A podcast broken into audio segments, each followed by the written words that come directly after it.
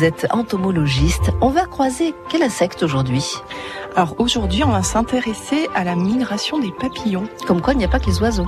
Voilà, on pense souvent euh, aux oiseaux euh, qui migrent effectivement. Certains oiseaux euh, vont migrer, donc vont arriver d'Afrique au printemps chez nous et vont se reproduire. Et les mêmes individus qui se sont reproduits vont quitter la France en fin d'été, début d'automne pour retourner en Afrique puisque euh, chez nous ils n'auront plus rien on à manger. Ce sont des individus différents qui vont faire la migration aller et la migration retour. Ce sont les descendants? Voilà, ce sont les descendants en fait. Donc le cas le plus connu de migration, euh, euh, c'est le, le papillon monarque, ce grand papillon euh, noir et orange. Il va en fait aller du Canada au Mexique, il va parcourir 5000 km.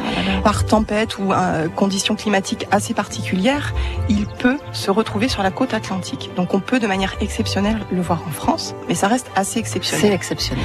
Alors qu'on a des papillons euh, qui migrent tous les ans et qui sont beaucoup plus communs chez nous, comme par exemple la belle dame, donc qui a aussi des couleurs euh, noires et, et orangées, et le vulcain. Ils vont arriver d'Afrique. Euh, ils vont euh, se reproduire. Alors le vulcain, lui, va plutôt préférer l'ortie, et la belle dame, elle, va préférer la, la mauve sauvage euh, ou les chardons. Donc ils vont se reproduire, et ensuite les adultes vont mourir Vont en mourir, général ouais. au bout d'un certain temps. Et puis ce sont les descendants, donc euh, ils vont pondre des œufs qui vont donner naissance à des chenilles et des chrysalides et enfin un papillon adulte. Et c'est ce papillon-là euh, qui, à la fin euh, du, de l'été, va retourner en Afrique. Donc c'est vraiment inné. Voilà, c'est quelque chose qui est sûrement inscrit génétiquement, euh, voilà, euh, quelque part, hein, enfin, dans qui est inscrit dans leur gène et qui se produit que pour certaines certaines espèces de papillons. Et c'est un phénomène qui est finalement peu connu par rapport aux oiseaux qu'on étudie depuis quand même euh, voilà quelques années. Et on en parle beaucoup voilà. plus pour les oiseaux, Et voilà, donc on commence à étudier le phénomène.